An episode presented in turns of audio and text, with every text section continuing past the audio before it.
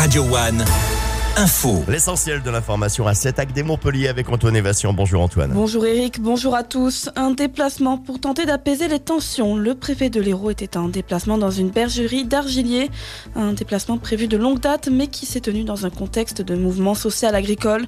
François-Xavier Loche a alors réagi au blocage organisé partout en France, aux épandages de fumier devant certaines préfectures mais aussi à la mort d'une agricultrice hier en Ariège lors d'un accident à un barrage. On n'a rien à gagner dans une confrontation violente les mots du préfet qui appelle à l'apaisement. Les blocages d'agriculteurs, eux, vont se poursuivre. Ils vont même s'amplifier, a promis hier soir le président de la FNSEA sur TF1. La totalité des départements seront en action d'ici à la fin de la semaine, selon Arnaud Rousseau. Les automobilistes sont appelés à différer tout déplacement en Auvergne-Rhône-Alpes. La préfète de région évoque des opérations escargots et de nouveaux blocages prévus aujourd'hui. Des actions sont également annoncées en Bretagne, dans le Vaucluse ou encore sur la rocade à Bordeaux.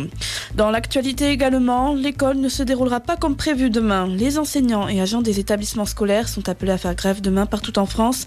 Un appel lancé par le syndicat FNEC-FPFO qui souhaite dénoncer les propos polémiques de la nouvelle ministre de l'Éducation nationale, Amélie Oudéa-Castera, ainsi que de dénoncer les conditions de travail du corps enseignant. En ce qui concerne la mobilisation à 7, pas d'enseignants grévistes. En revanche, il n'y aura pas de restauration ni d'accueil périscolaire pour de nombreuses écoles, comme à l'école Agnès Barda, Michelet ou encore la Canal et Renaissance.